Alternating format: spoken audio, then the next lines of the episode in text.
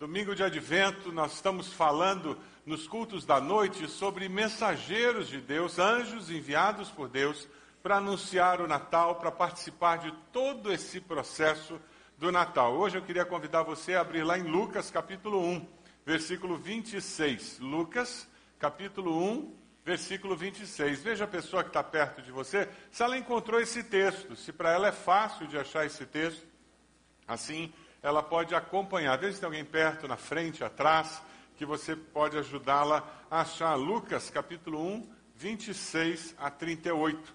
Hoje nós vamos falar sobre a anunciação que foi feita para Maria. O anjo anuncia a vinda do Salvador a Maria, a mãe de Jesus. Porque Deus tanto amou, o anjo anuncia a vinda do Salvador a Maria. A partir do versículo 26, a palavra nos diz assim: No sexto mês, Deus enviou o anjo Gabriel a Nazaré, cidade da Galiléia, a uma virgem prometida em casamento a certo homem chamado José, descendente de Davi.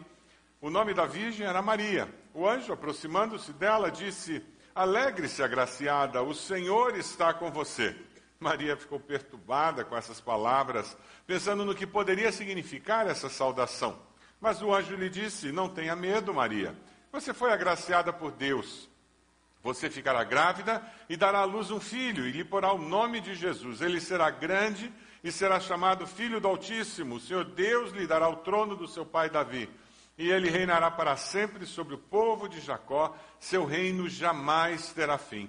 Perguntou Maria ao anjo: Como acontecerá isso se sou virgem? E o anjo respondeu: O Espírito Santo virá sobre você e o poder do Altíssimo a cobrirá como uma sombra. Assim, aquele que há de nascer será chamado Santo, Filho de Deus. Também Isabel, sua parenta, terá um filho na velhice. Aquela que diziam ser estéreo já está em seu sexto mês de gestação pois nada é impossível para Deus. Respondeu Maria: Sou serva do Senhor, que aconteça comigo conforme a tua palavra. Então o anjo a deixou. Você acredita na existência de anjos? Anjos bons e maus? Pergunta para a pessoa do lado aí se ela acredita. Para a mensagem de hoje é fundamental isso, se a pessoa acredita ou não na existência de anjos. Você acredita nisso? O texto que nós lemos, no versículo 26, diz que no sexto mês, Deus enviou o anjo Gabriel a Nazaré, cidade da Galileia. Pastor Zacarias, no seu livro de teologia sistemática, um livro bem acessível, se você quer se aprofundar mais na área teológica, conhecer um pouco mais sobre a fé cristã, vale a pena ler esse livro. Ele, ele faz a seguinte afirmação: Anjos são seres espirituais criados perfeitos por Deus dotados de personalidade para o serviço do reino celestial. Nós estamos falando do anjo Gabriel, que servia de intermediário e intérprete das revelações divinas especiais. Anjos servem, adoram a Deus, anjos atuam como agentes de Deus, e anjos também serviram a Jesus e atuaram no seu ministério. Nós temos vários registros disso. É interessante que anjos servem o povo de Deus, ajudando no plano da redenção do ser humano, participando nesse processo de ajudar o ser humano a entender esse plano de Deus. O pastor Zacarias faz uma afirmação interessante que eu coloquei aí na tela. Ele diz: somos ensinados a buscar a presença e a proteção do próprio Filho de Deus, não de anjos. Se você é meio esotérico, se você é meio, meio animado nessa parte mística, aí você já tem uma prateleira cheia de anjinho, né? Para proteger e dar nome para os anjos, e tem cor de anjo, e tamanho de anjo. Ah, eu gostei dessa afirmação que ele faz. Nós somos ensinados a buscar a presença e a proteção do próprio Filho de Deus. E ele, Jesus, então poderá servir-se de anjos para nos abençoar. Aquele pelo qual todas as coisas existem e por meio de quem também existimos, está conosco. Ele já nos deu o seu Espírito Santo e tem ao seu dispor uma quantidade inumerável de anjos fidedignos que ele pode enviar para servir em favor dos que herdarão a salvação. Os anjos vêm, mas eles vêm servindo a direção de Deus. Eles não estão aqui para servir você, não. E não fique pensando que você vai ficar conversando com o anjo. Sabe aquela história de ensinar a criança a fazer oração para o anjinho da guarda? Não ensine. Ensine a criança a falar com Jesus, amém? amém? Anjinho da guarda não ouve oração, não, gente. Isso é conceito de quem ainda não conhece as Escrituras, pessoas bem intencionadas que estão querendo ensinar uma coisa boa para os seus filhos, mas que fazem algo que não está nas Escrituras. A palavra de Deus nos diz que nós temos que orar a um Deus apenas. E qualquer outra coisa é pecado, é errado. Por mais bonitinha que seja a oração do anjinho da guarda, né? Mas nós não temos que buscar anjos nem proteção de anjos. Nós temos que buscar a proteção de Deus. E se Deus resolve enviar um anjo para agir a nosso favor, louvado seja o Senhor. É interessante porque nesse texto que nós lemos, se você olha o versículo 37, dê uma olhadinha, você vai encontrar uma afirmação maravilhosa. Precisa estar, tá, estar tá destacada aí no seu celular, precisa estar tá destacada na sua Bíblia. Pois nada é impossível para Deus. Vamos falar todos juntos? Pois nada é impossível para Deus. Tem algum impossível na sua mente hoje à noite? Alguma coisa que você diz, não, mas isso aí, sabe, preso, mudar de vida, ah, aí é demais. Meu pai foi, foi diretor da colônia penal agrícola. E chegou um momento em que o coração dele ficou muito duro. Muito duro. Ele não acreditava mais. Porque ele simplesmente viu tanta coisa errada. Tantas pessoas que não mostravam mudança de vida, que o seu coração se endureceu. Às vezes isso acontece com os filhos. Filhos entram numa rota de desobediência tão grande que pais começam a desacreditar que eles podem mudar de vida. Às vezes acontece no casamento. Tem mulher que não acredita que marido pode ser um bom esposo. Tem marido que não acredita que a mulher tem jeito. Todos nós temos jeito nas mãos de Deus. Amém? Todos nós podemos mudar e mudar para melhor se nós nos colocarmos debaixo da mão de Deus e pedirmos a ajuda de Deus, porque nada é impossível para Deus. Nem o Congresso Nacional é impossível para Deus. Amém? É essa esperança que nós temos. É isso que nos faz caminhar e prosseguir. É interessante, porque esse texto que fala que nada é impossível para Deus, fala de um anjo chegar numa cidade obscura, num canto, no fim de mundo, e falar sobre um dos maiores milagres que poderia acontecer na humanidade a encarnação do próprio Deus. E mais, uma jovem virgem se tornar grávida. Como poderia ser isso? Por que não a filha do rei? Por que não a filha de um homem rico, ilustre? Por que não a filha de um rabino? Não, uma jovem do povo, comum. Ela só tinha uma característica: amava e temia a Deus. É só você ver o canto de Maria que vem depois, você se surpreende pelo conhecimento bíblico que aquela jovem tinha ela só tinha uma característica que destacava. Ela era uma jovem que amava e temia a Deus. Maria recebe a maior honra possível, uma mulher ser a mãe do nosso Salvador. O comentarista diz que pela descendência de uma mulher, o mal e a morte entraram no mundo. Falando de Eva. Mas pela obediência de uma mulher, a vida e a imortalidade apareceram no mundo. Um parênteses aqui, para quem gosta de ler. Quando você vê o nosso Supremo falando sobre aborto, da maneira como falou, dizendo que até um ser que existe até três meses não é um ser humano, é alguma coisa, sei lá o quê, é interessante a gente notar o relato da encarnação, como esse anjo fala com Maria. Jesus aqui já é tratado como uma pessoa. O Filho de Deus já está dentro de você. Você vai gerar o Salvador. Aquele, aquela célula que se uniu com outra célula, aquele milagre que estava acontecendo no ventre de Maria, aquela geração espontânea que Deus fez acontecer, já tinha nome, dado por Deus. Interessante, né? Para o Supremo, não existe, porque tem menos de três meses. Para as Escrituras, já tem nome: é Jesus, o Salvador. e não tinha nenhum dia de vida. Mas sabe, porque Deus tanto amou, tanto amou. Nós vamos descobrir na história de Maria coisas incríveis acontecendo. E eu queria destacar algumas coisas nesse texto tão conhecido nosso. Preparar sermão de Natal é um desafio permanente, a cada ano. Porque o texto nós já ouvimos tantas mensagens, tantas histórias. Nós mesmos já ouvimos tantas, de tantas maneiras Deus falar ao nosso coração. Mas quando eu lia o versículos 26 a 30, uma coisa me chamou a atenção. Se você colocar os olhos ali, você percebe a importância da maneira como Deus se relaciona com Maria. Deus não chegou até Maria simplesmente porque Maria merecia. Deus chegou a Maria porque Deus é um Deus de graça. É por isso que o anjo diz: Maria, você foi agraciada. Você recebeu graça de Deus. Você recebeu favor de Deus. É assim que Deus se relaciona conosco. Alguns olham para Maria como se ela fosse uma supermulher, como se ela fosse divina.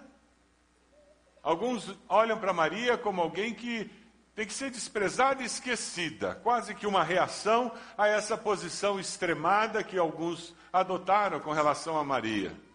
Mas na realidade, quando você olha para as Escrituras, o que você encontra é uma mulher que experimentou graça, favor e merecido de Deus. Maria foi uma jovem mulher que, pela fé, decidiu fazer parte da história de Deus. Maria foi agraciada por Deus, assim como você também pode. Sabe o que é graça? É quando alguém se manifesta a nosso favor, simplesmente porque essa pessoa deseja nos fazer o bem.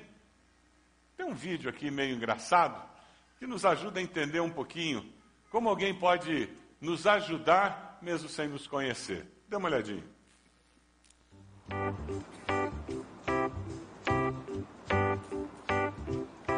You put your bags in the trunk, sip coffee and drive away.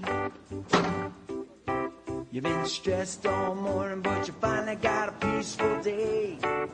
But then a police car pulls you over. What's the trouble now? The cop reaches up on the roof and pulls me down. Hey, remember me? I'm your toddler. Ela tinha esquecido o filho em cima do carro. Eu não posso recriminar essa mulher porque eu já esqueci uma sopeira da minha mãe em cima do meu carro, da sogra, e ela ficou pelo caminho a sopeira. Eu já esqueci minha carteira em cima do carro. Abriu a carteira, dinheiro, cheque, cartão de crédito, tudo. Eu estou vendo um, uns olhares assim masculinos, solidários. Eu acho que eu não sou o único. Eu acho que eu não fui o único. Graça, aquele, aquele guarda ajudou aquela mulher de graça. E ainda bem que ele parou e salvou aquele bebê, não é mesmo? O que Deus faz conosco é nos salvar de graça. Ele se manifesta a nosso favor de graça, favor imerecido. Nos seus relacionamentos você mostra graça, você abençoa, ajuda pessoas, mesmo que elas não mereçam. Hoje nós estamos falando mais sobre ministério na prisão. Sabe quando a nossa igreja participou daquele processo do Fernandinho Beiramar começar a estudar teologia. Eu descobri uma coisa muito triste. Eu descobri que na nossa sociedade existe um número imenso de pessoas que não falam, mas pensam que, na realidade, a melhor solução para presidiário era fechar o presídio e tocar fogo para eles morrerem. Porque a reação deles, quando eles descobriram que Fernandinho Beiramar ia começar a estudar teologia, e que de alguma maneira a nossa igreja participou desse processo, a agressividade com que eles se voltaram contra mim e contra a igreja foi absurda. É por isso que muitas pessoas têm muita dificuldade de entender esse tipo de trabalho de irmos até os presídios, levarmos o amor e a esperança que há em Cristo Jesus, de uma nova vida, de uma proposta nova de vida. Mas você não precisa estar no presídio para precisar de esperança e de uma proposta nova de vida. Você se relaciona com as pessoas mostrando graça nos teus relacionamentos? Sem receber nada em troca? Sem tirar vantagem nenhuma? Você se propõe a ajudar pessoas simplesmente porque Deus é amor.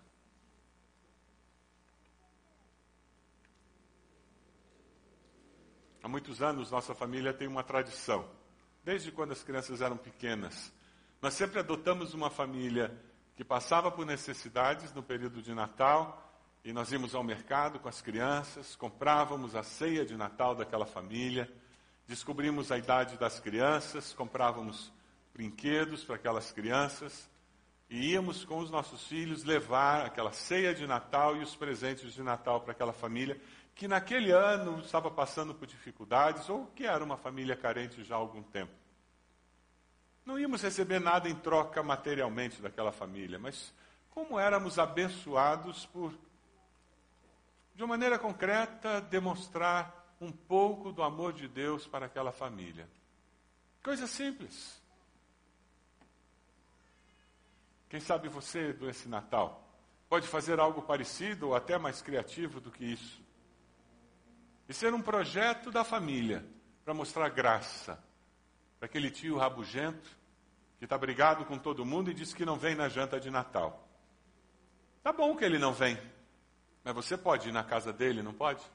Levar um pouco da janta de Natal e levar um presente bonito para ele. Que tal?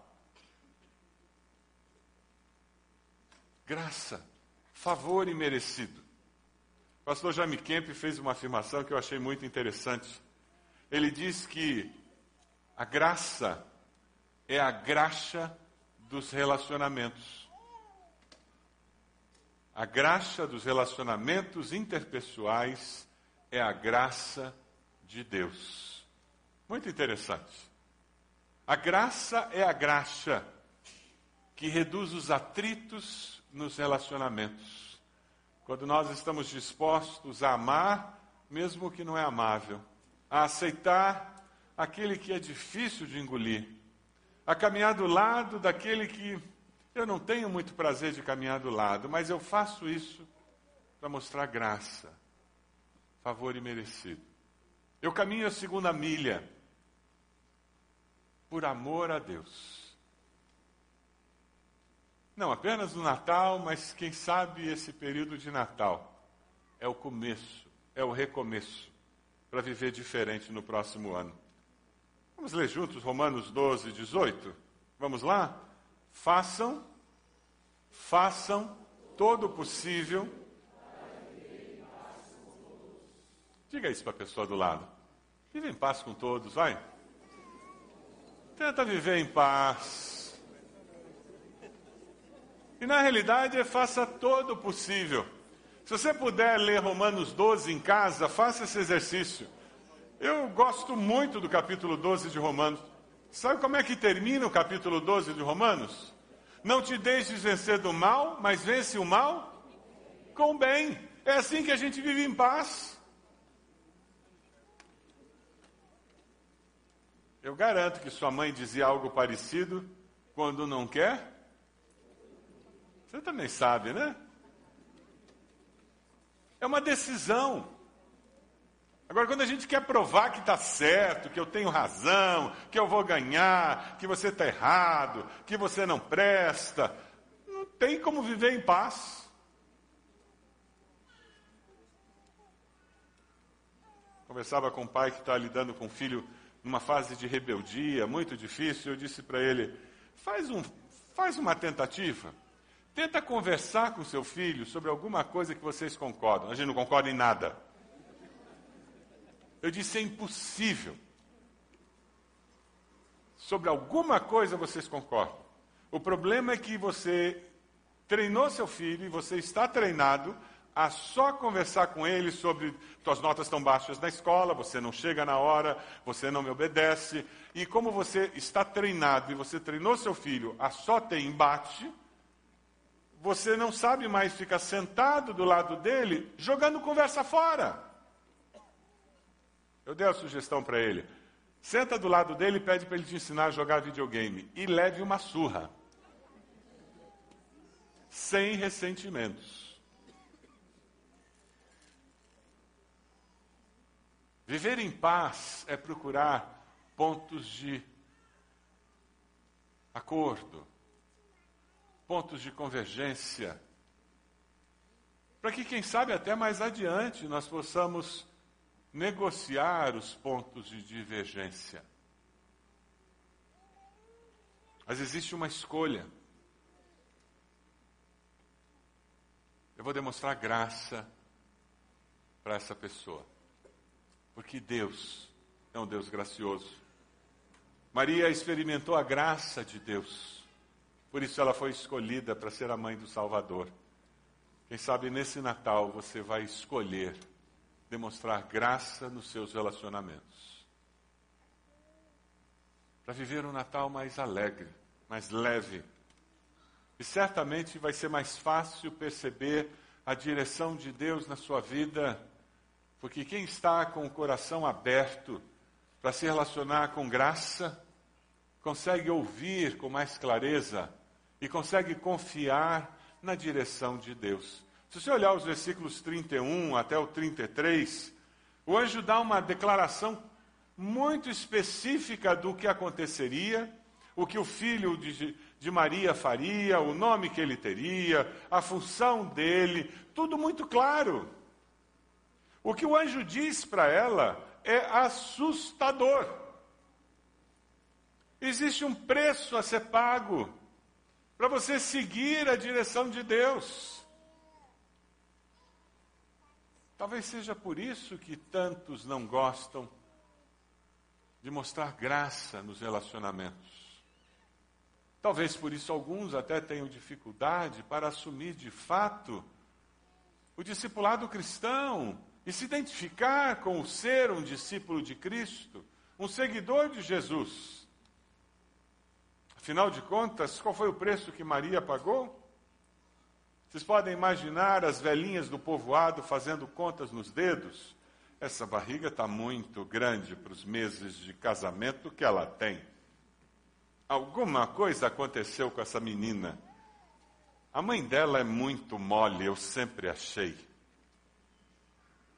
E era o zum, zum, zum do vilarejo. Deus foi tão sábio que tira Maria antes do bebê nascer daquele vilarejo e leva para Belém. As velhinhas não puderam terminar a conta dos dedos, gente. Imagina a frustração delas. E não tinha internet naquela época, não teve selfie de Maria com bebê.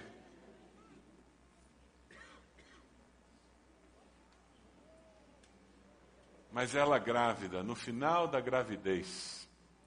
E as irmãs aí que já tiveram filho, você consegue se imaginar lá pelo nono mês da gravidez, subir num burrico e fazer uma viagem de 150 quilômetros, saculejando? Dá para entender porque naquela noite que ela chegou o bebê nasceu? Trabalho de parto forçado, ela foi saculejando por 150 quilômetros. Teve um preço para obedecer a Deus. Ela criou um filho sabendo que esse filho seria crucificado. Se você que tem filho adolescente se irrita, porque de vez em quando ele se passa por perfeito, Maria tinha um filho perfeito. Imagine como ela se sentia de vez em quando porque ela sabia que ela era limitada e o filho que ela tinha não era. Mas mesmo assim ela enxergava que ele era mais do que ela. Maria pagou um alto preço. Mas não há como ser discípulo de Jesus sem pagar um preço. mesmo sem entender tudo aquilo que o anjo disse. Maria fez algo que eu queria que eu e você guardássemos no coração e colocássemos em prática nas nossas vidas. Vamos dizer juntos o versículo de Lucas 2,19? Vai ser projetado na tela. Vamos lá? Maria, porém, guardava todas essas coisas e sobre elas. Você tem resposta para todos os dilemas da vida? Tem. Alguém na face da terra tem resposta para todos os dilemas da vida? Não. A vida é complexa demais. A vida é muito difícil de encaixar como um quebra-cabeça e ela nem sempre faz sentido. Já percebeu isso? Por mais que nós nos esforcemos, as variáveis são demais e incontroláveis. E quem tem filhos adultos, então, já descobriu que elas são exponenciais. Se quando eles são pequenos você ainda tem algum controle ou pensa que tem, mas a hora que eles começam a pensar e tomar decisões por si próprios, aí a coisa. Aí o caldo entornou, né? Ninguém tem controle sobre a vida. Ninguém entende todas as coisas da vida, porque nós somos humanos, limitados. E quem foi que disse que nós tínhamos que ter controle sobre todas as coisas e tínhamos que entender todas as coisas? Quem foi que disse?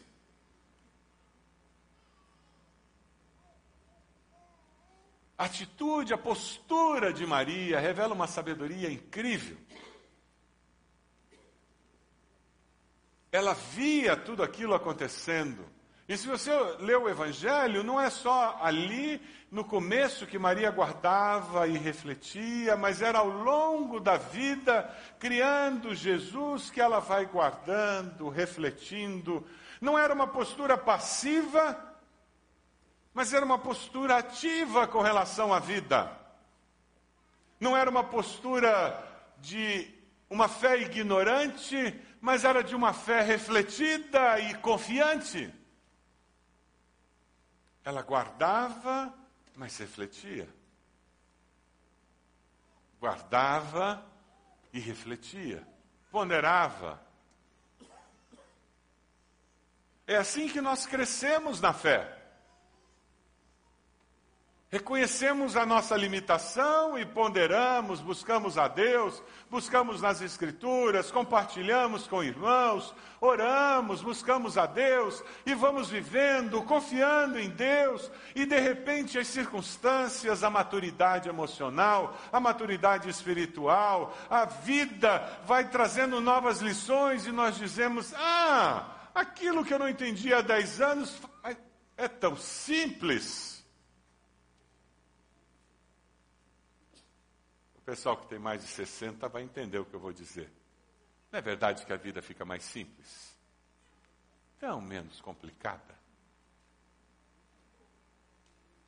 Vocês que estão com 20 e pouco, 30, preparem-se, a vida fica mais simples. E é tão mais tranquilo. Por isso que a gente começa a dizer mais as coisas na lata, né? Que está mais simples.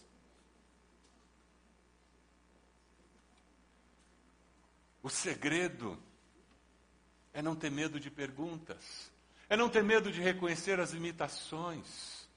Só cresce quem identifica as suas próprias limitações e busca em Deus respostas. E espera as respostas de Deus.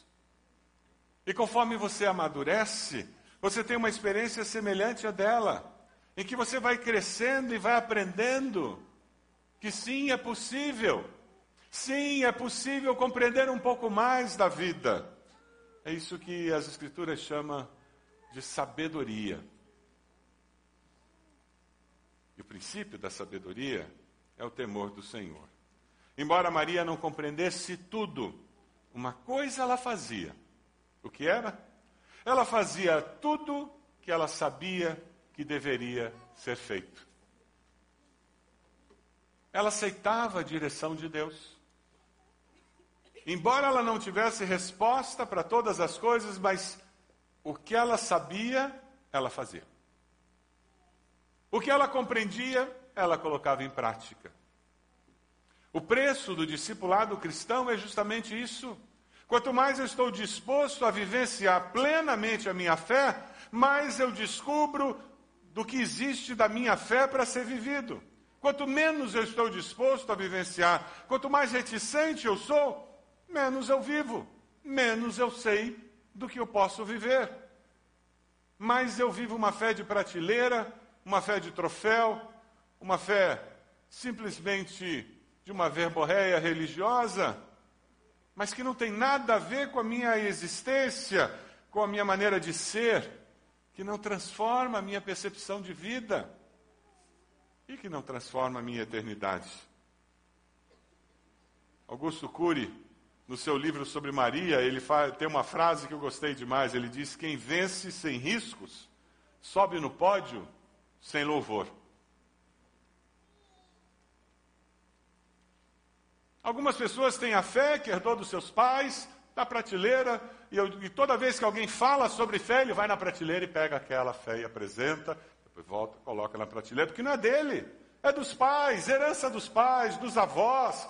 Mas eu mesmo nunca vivenciei nada parecido com aquilo, mas é a fé dos meus pais, é a fé da minha família. E ele apresenta e depois retorna, preciso guardar direitinho ali, porque é antiga, coisa antiga você guarda com cuidado. E eu retorno e continuo vivendo a minha vida.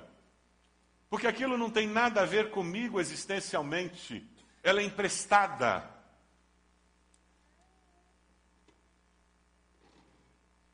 Não existe pódio com louvor se não houve risco. Por isso que Jesus, em Mateus 5,16, diz assim: Brilhe a luz de vocês diante dos homens, para que vejam as suas boas obras e glorifiquem ao Pai de vocês que está nos céus. Viva a fé cristã existencialmente, e a sociedade vai perceber que a sua fé não é coisa de prateleira, mas é consequência de quem você é, do que você crê, do que você pensa. Nós precisamos ensinar as novas gerações, jovens, adolescentes, a terem a sua própria fé e não a fé emprestada dos pais. O Deus dos meus pais precisa se transformar no meu Deus. Esse é o desafio permanente que nós temos em nossa igreja, com aqueles que estão na liderança de juniores, de pré-adolescentes, de adolescentes, de jovens. O tempo todo eles estão trabalhando para ajudar os nossos filhos, nossos jovens, adolescentes e, e pré-adolescentes a terem uma experiência real com Deus, para que o Deus do pai, dos pais deles se transforme no Deus deles. Para que ao chegar na vida adulta, eles tenham um Deus verdadeiro que não precise ficar na prateleira, porque está no coração deles.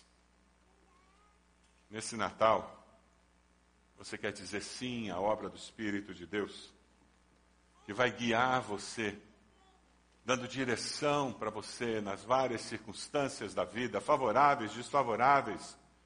E você vai confiar na direção de Deus, porque existencialmente você vive com esse Deus. Ele não é o Deus dos seus pais, ele não é o Deus da igreja, da religião, mas é o seu Deus. E quando você vive desse jeito, você experimenta o que Maria experimentou. Você experimenta o mover sobrenatural desse Deus na sua vida. Porque Deus tanto nos amou, que o desejo dele é se apresentar como Deus transcendente que invade essa terra, invade a sua vida. Aquela moça, virgem, ela se torna uma mulher grávida. Domingo passado, eu falava sobre José e sobre ele se limitando e até o bebê nascer, ele não tem relações com a sua esposa, porque o bebê tinha que nascer de uma virgem. Se ele tivesse relações, ela não seria mais virgem. E agora você tem aquela jovem que vê o mover sobrenatural de Deus e ela começa a experimentar uma gravidez sem ter conhecido o varão. E ela lembra daquele anjo e diz: Como pode isso? Vocês que já ficaram grávidas, vocês conseguem imaginar esse processo? E a barriga crescendo, e você diz: Como pode isso acontecer? O sobrenatural se manifestando na sua vida. E o anjo, para ajudar aquela jovem, e Deus sempre lida conosco dessa forma, ele diz: Olha, para te ajudar a crer que eu estou agindo, procura lá tua parenta, a Isabel. Idosa, estéril, todo mundo sabe, está grávida de seis meses. O texto não fala, mas ela ainda ia chegar lá e encontrar quem mudo? o marido de Isabel, porque ele não acreditou que, que a esposa ia ficar grávida, o anjo disse: Até o bebê nascer você vai ficar mudo. E ele ficou mudo até o bebê nascer. E se você lê o Evangelho, Maria foi lá, e quando ela chegou, o bebê, João Batista, sacudiu no seu ventre, como sinal de que o Salvador havia chegado. O sobrenatural se manifesta na vida. Quando você caminha com Deus, quando você abre a sua vida para Deus, quando você se entrega a Jesus como seu Senhor e Salvador, quando você se arrepende dos seus pecados, quando você reconhece que esse Jesus que nasceu no Natal agora vai ser o seu Senhor e Salvador, prepare-se, porque o sobrenatural de Deus invadirá a sua vida. Augusto Cury, nesse livro sobre Maria, ele diz: quem tem medo da vida nunca desfrutará plenamente, muito menos extrairá as suas riquezas da vida. Quem tem medo da vida nunca desfrutará plenamente. Não tem como ser discípulo de Jesus e ser uma pessoa medrosa. Não tem como ser discípulo de Jesus verdadeiro e não estar disposto a experimentar o sobrenatural de Deus na sua vida. Maria, com sinceridade, no versículo 34, diz: Mas como isso vai acontecer? E o anjo diz: Vai acontecer porque eu sou Deus Todo-Poderoso.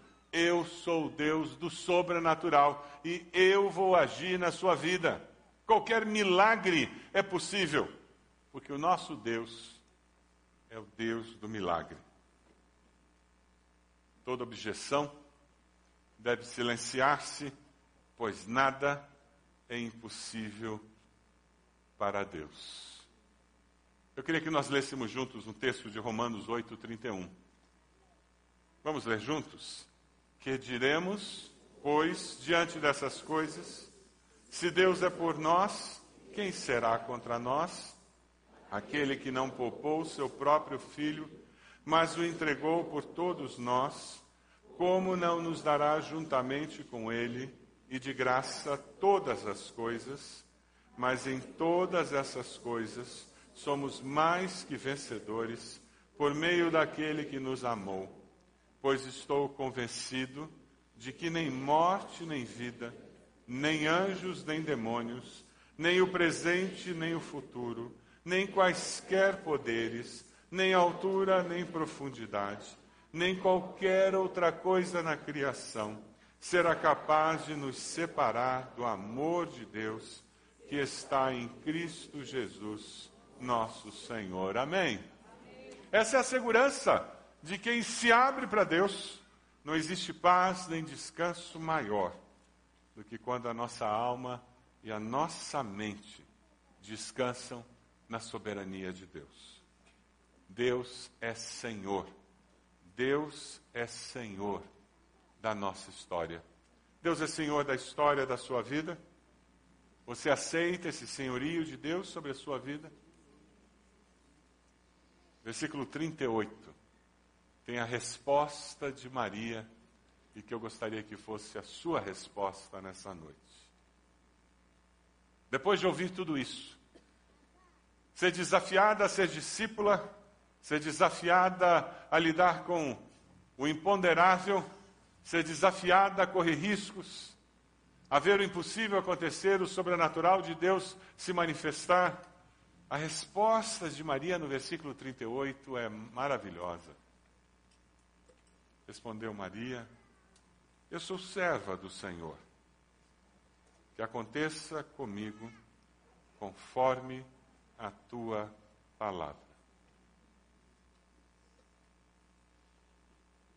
Que essa seja a sua resposta para os desafios de Deus para a sua vida. Maria aceitou participar do sonho de Deus, que se tornou o seu próprio sonho. Maria aceitou participar do sonho de Deus, que se tornou o seu próprio sonho. Eu pedi para terem na nossa livraria esse livro, Maria, a maior educadora da história, do Augusto Cury, caso alguém queira ler um pouco mais sobre a vida de Maria. Um livro muito gostoso de ler. Uma leitura suave, boa para Natal, para você pensar nessa mulher que foi usada por Deus para que nós tivéssemos o nosso Salvador. Porque Deus tanto amou, o anjo anuncia a vinda do Salvador a Maria. Porque Deus tanto amou, a graça de Deus transforma os meus relacionamentos. A pergunta é: você decide relacionar-se com Deus e o próximo baseado na graça de Deus? Vamos começar nesse Natal? Quem é o pouco amável que precisa de graça? Quem é aquele ingrato ou ingrata que precisa de graça? Quem é aquela pessoa difícil que precisa de graça nesse Natal? Porque Deus é um Deus gracioso, você vai manifestar graça na vida dessa pessoa. Aceita o desafio? Porque Deus tanto amou eu confio na direção de Deus para a minha vida. Você decide aceitar os desafios de Deus para a sua vida? Quais são esses desafios? Que Deus já colocou e você precisa dizer: Deus, eu aceito o desafio do Senhor para a minha vida. Qual é o desafio? Porque Deus tanto amou eu vejo o mover sobrenatural de Deus na minha vida. Porque Deus tanto amou. Eu vejo o mover sobrenatural de Deus na minha vida. Você vai identificar isso? Reconhecer, ter um coração grato, viver com a expectativa do agir de Deus. Você decide buscar o sobrenatural de Deus. Abaixe a sua cabeça onde você está, por favor. Momento seu com Deus momento de busca da presença de Deus. Momento em que você vai dizer para Deus o que Ele falou com você. Você vai se render ao Senhor dizendo: Deus, eu preciso do Senhor. Eu me rendo a Ti. Eu coloco minha vida nas Tuas mãos para abençoar alguém nesse Natal. Abençoar uma família nesse Natal. Deus, eu preciso aceitar que o Senhor tem me dado essa direção. Eu preciso tomar essa decisão. Eu me rendo ao Senhor e eu vou agir conforme essa direção que o Senhor tem me dado. Quem sabe a decisão que você tem que tomar? Se arrepender dos seus pecados, confessar Jesus como Senhor e Salvador da sua vida. você nunca fez essa decisão, eu quero convidar você a, aí onde você está, você e Deus, fazer uma oração dizendo: Senhor meu Deus, eu me arrependo dos meus pecados, eu confesso Jesus como Senhor e Salvador. Eu te agradeço porque um dia Maria aceitou ficar grávida daquele bebê. Ele nasceu, viveu, morreu e ressuscitou para ser o meu Salvador pessoal. Eu entrego a minha vida ao Senhor. E eu quero ser discípulo de Jesus. Enquanto todos estão orando, você fez essa oração? Levante a sua mão. Onde você está? Nós gostaríamos de orar por você. Onde você está? Graças a Deus. Pode abaixar. Mais alguém? Levante sua mão. Graças a Deus, graças a Deus, graças a Deus. Mais alguém? Levante a sua mão. Onde você está? Dizendo, pastor, eu fiz essa oração. Onde você está? Levante a sua mão. Mais alguém? Graças a Deus. Pode abaixar. Graças a Deus. Mais alguém? Mais alguém? Levante a sua mão. Nós vamos ficar de pé. E nós vamos cantar. Enquanto nós começamos a cantar, você que levantou a mão, por gentileza, vem à frente. Nós queremos orar com você, queremos abençoar a sua vida nessa decisão tão especial que você tomou. Você pode vir? Vem até aqui, isso mesmo. Nós temos líderes de célula, pessoas estarão aqui à frente orando por você nessa decisão tão importante. Graças a Deus, que coisa boa. Por favor, chegue aqui, líderes de célula, para abençoar essas pessoas. Isso, que coisa boa. Isso mesmo. Precisamos de mulheres que possam nos ajudar aqui no aconselhamento. Líderes de célula que possam chegar, irmãs que possam vir abençoar. Por favor. Vamos cantar. Enquanto nós cantamos, pode sair do seu lugar e vir até aqui.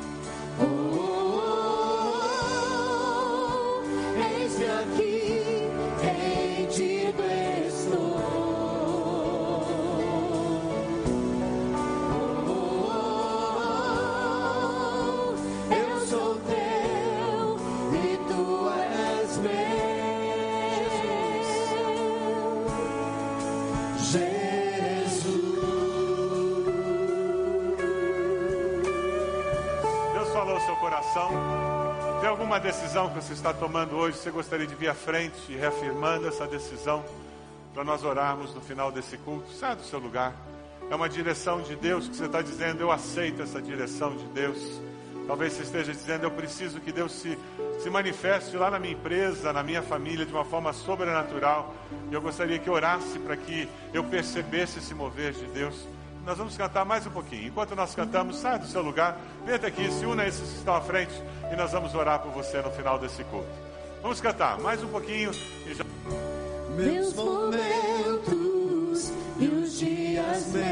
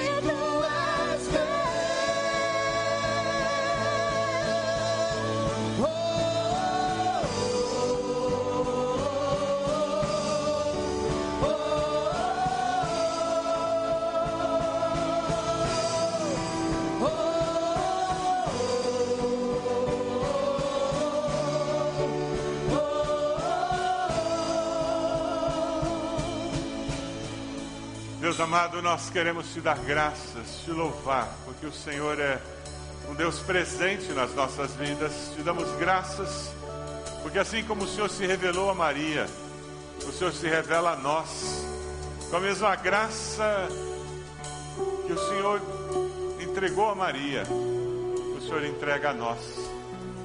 Te agradecemos, Senhor porque podemos nos aproximar de Ti, experimentar o Teu amor, a Tua bondade, a tua misericórdia. Oramos, ó Deus, por esses irmãos e irmãs que vêm pedindo a manifestação do Senhor nas suas vidas. Aqueles que estão pedindo que percebam o agir do Senhor no seu lar, no seu trabalho. Deus, pedimos a ação, a intervenção do Senhor. Oramos por esses que tomaram uma decisão ao lado de Jesus. Confirma, ó Deus amado, esta decisão nas suas vidas.